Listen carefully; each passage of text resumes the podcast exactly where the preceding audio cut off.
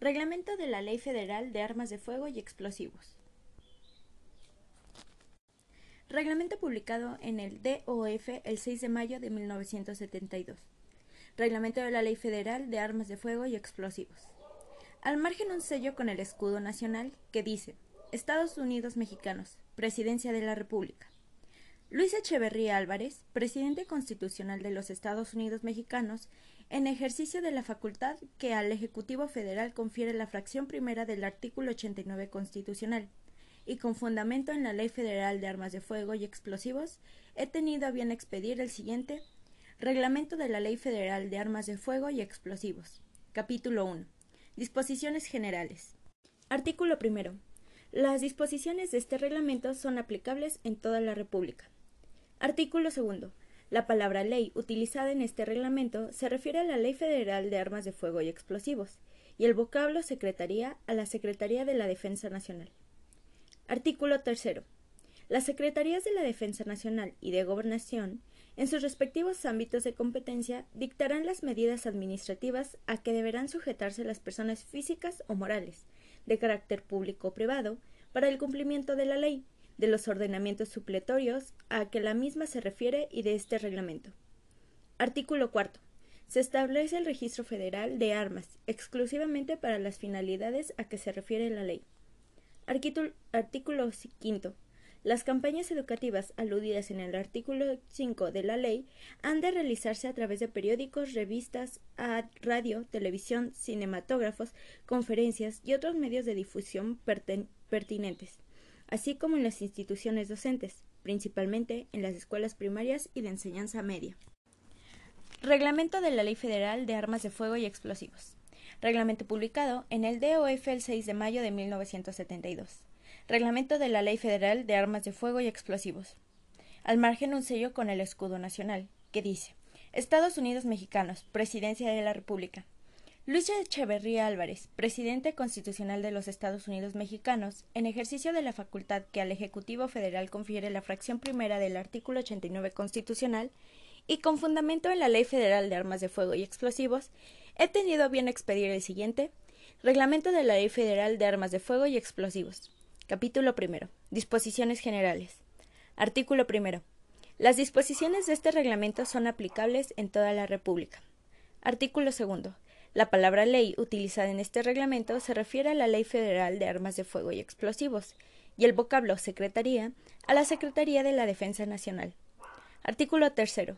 Las Secretarías de la Defensa Nacional y de Gobernación, en sus respectivos ámbitos de competencia, dictarán las medidas administrativas a que deberán sujetarse las personas físicas o morales, de carácter público o privado, para el cumplimiento de la ley, de los ordenamientos supletorios que a la misma se refiere y de este reglamento.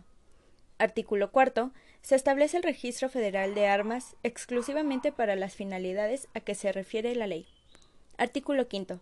Las campañas educativas aludidas en el artículo 5 de la ley han de realizarse a través de periódicos, revistas, radio, televisión, cinematógrafos, conferencias y otros medios de difusión pertinentes, así como en las instituciones docentes, principalmente en las escuelas primarias y de enseñanza media.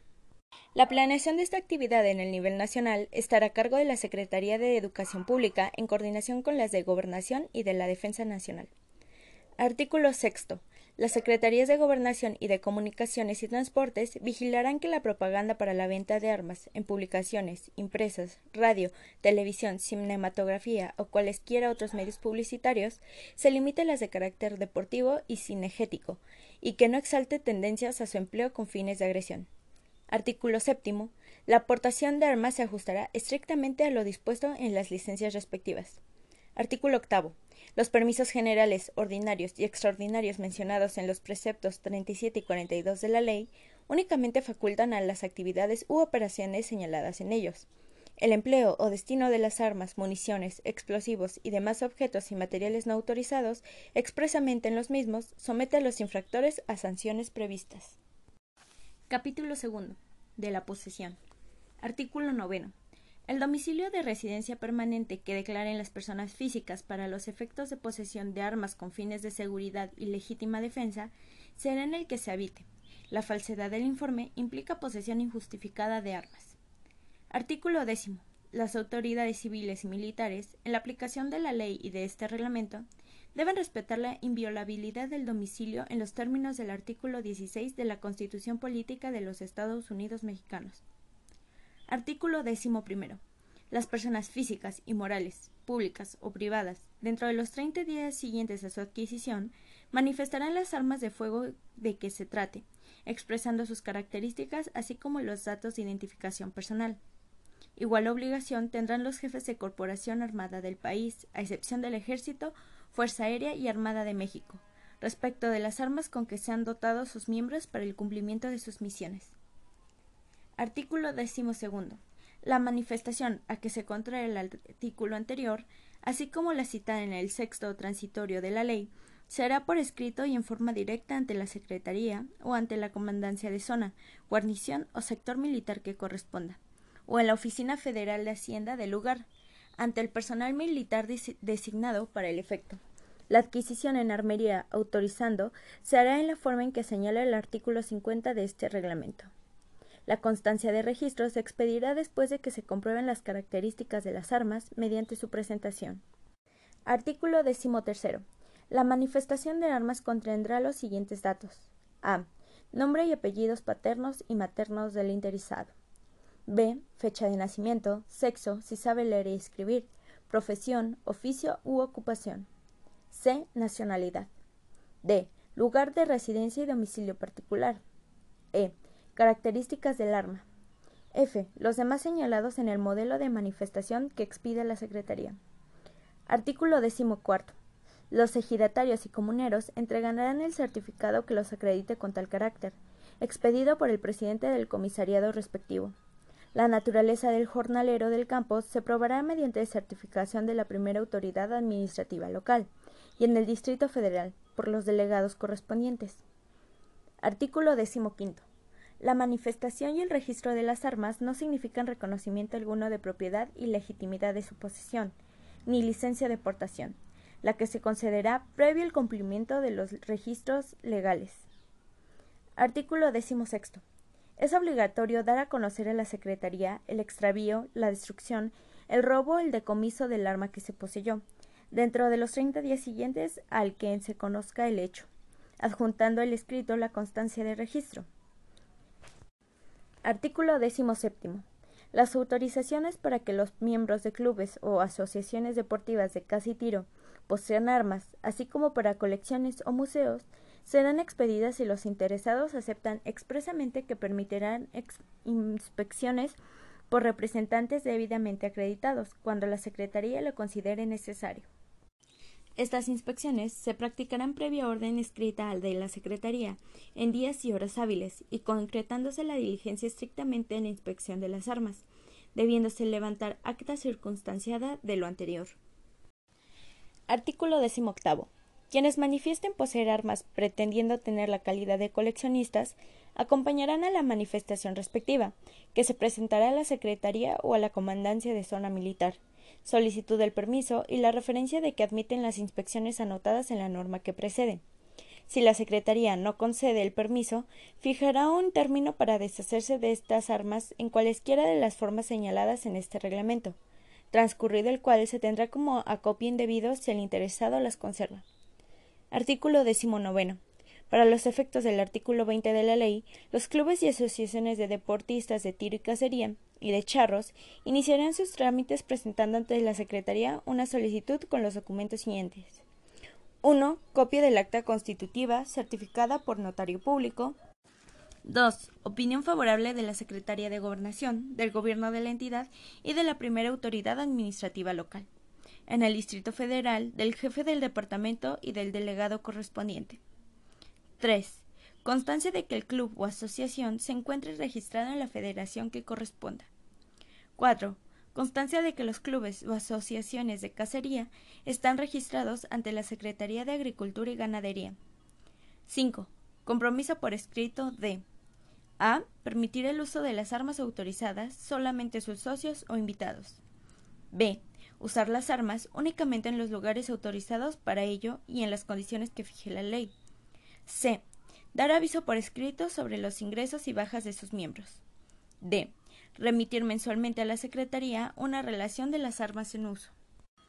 E. Cumplir con los demás requisitos que señale la Secretaría. Si la Secretaría resuelve favorablemente, realizará el registro que corresponda y lo comunicará a la de Gobernación para los efectos del artículo 20 de la ley. Artículo vigésimo. El registro de los clubes o asociaciones de deportistas de tiro y cacería o de charros se cancelará por solicitud motivada del gobernador del estado o territorio o del jefe del departamento del Distrito Federal en su caso, o por no cumplir los requisitos de la ley, de este reglamento o los compromisos contraídos con la Secretaría. Artículo vigésimo primero. Si se manifiestan más de dos armas para seguridad y legítima defensa de los moradores de un solo domicilio, los interesados deberán justificar esa necesidad. Capítulo tercero. De la aportación. Artículo vigésimo segundo. Las licencias particulares y las oficiales colectivas para la aportación de armas serán expedidas exclusivamente por la Secretaría. Para las licencias particulares se cubrirán anticipadamente los derechos que procedan. Los generales, jefes y oficiales del Ejército, Fuerza Aérea y Armada de México que vestidos de civil porten armas deberán identificarse con su credencial, cuantas veces sean requeridos para ello por autoridad competente.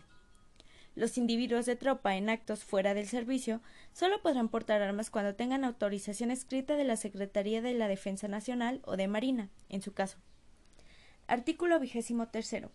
Las licencias oficiales individuales serán expedidas exclusivamente por la Secretaría de Gobernación, a quienes desempeñen cargos o empleos de la Federación o del Distrito y Territorios Federales y que requieran portar armas para el ejercicio de sus funciones.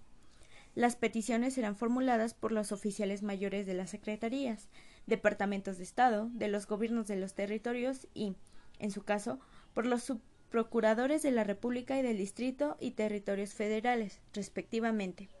En estas licencias se asentarán los datos que fije la Secretaría de Gobernación. Artículo vigésimo cuarto. En las constancias de registros que se otorguen a los ejidatarios, comuneros y jornaleros del campo, se mencionará el arma y sus características cuya aportación se autorice, así como vigencia y lugares donde pueda aportarse.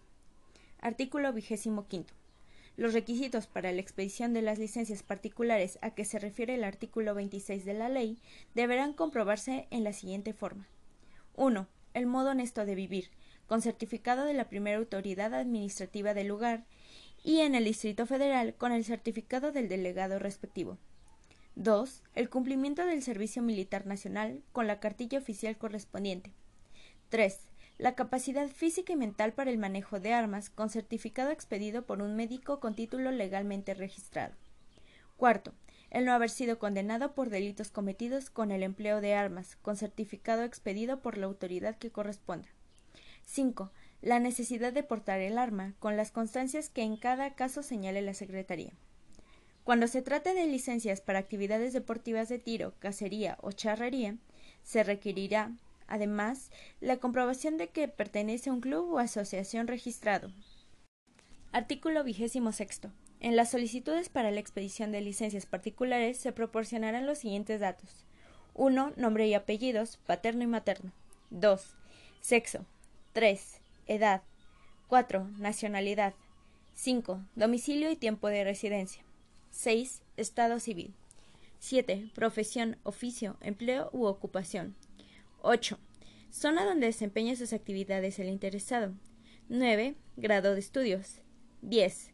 Clase, sistema, modelo, calibre, marca y matrícula del arma que se desea aportar, así como los datos de constancia de su registro. Con la solicitud se anexarán también los documentos mencionados en el artículo que precede, y dos retratos, de frente, tamaño visita, sin sombrero, sobre fondo blanco y sin retoque.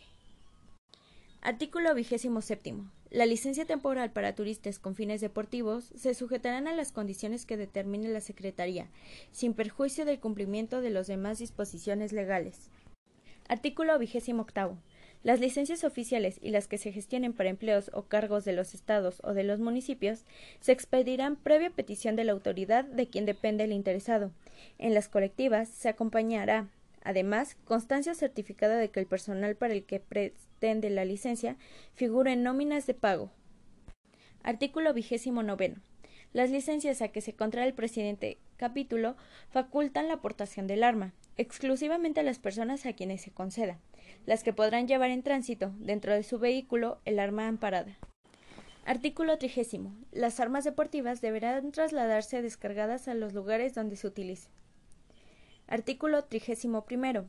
Las licencias oficiales colectivas y particulares se expedirán conforme a los modelos que establezca la Secretaría.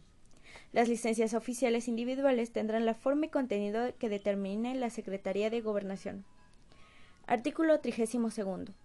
La cancelación de las licencias de portación de armas surtirá efectos desde el momento en que se dicte, sin perjuicio de que el afectado pueda alegar lo que su derecho convenga, dentro de un plazo de quince días, durante el cual podrá presentar las pruebas pertinentes transcurrido el término sin que el interesado alegue, o en su caso, con vista de las pruebas y alegatos correspondientes, la Secretaría dictará su resolución. Artículo 33. La suspensión de las licencias de portación, a que se refiere el artículo trigésimo de la ley, se dispondrá por la Secretaría cuando así lo solicite la Secretaría de Gobernación, salvo en el caso a que se refiere el artículo 80 de la propia ley, y sólo se concretará a las poblaciones o regiones que se señale.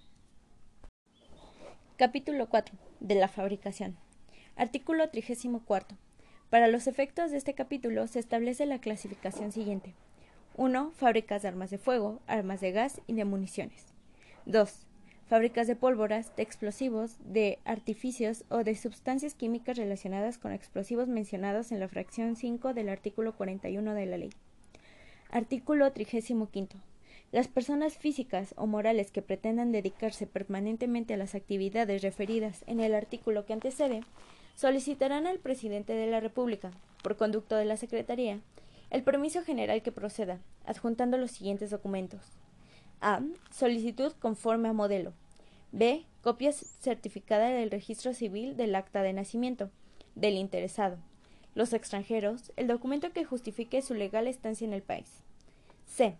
Explicación pormenorizada de los efectos que se intenta fabricar y capacidad de producción de la factoría. D. Dos planos como sigue. 1. Plano de conjunto a mil metros alrededor del sitio elegido para construir la planta y escala de 1 a 4000, en el que figurarán en su caso instalaciones militares, vías de comunicación, líneas eléctricas, telefónicas, telegráficas, acueductos, oleoductos, gasoductos, construcciones para casas habitación, obras de arte, zonas arqueológicas, zonas históricas o instalaciones industriales y principales accidentes topográficos. 2. Plano circunstanciado del proyecto de la planta industrial a escala adecuada para localización de sus instalaciones con especificaciones.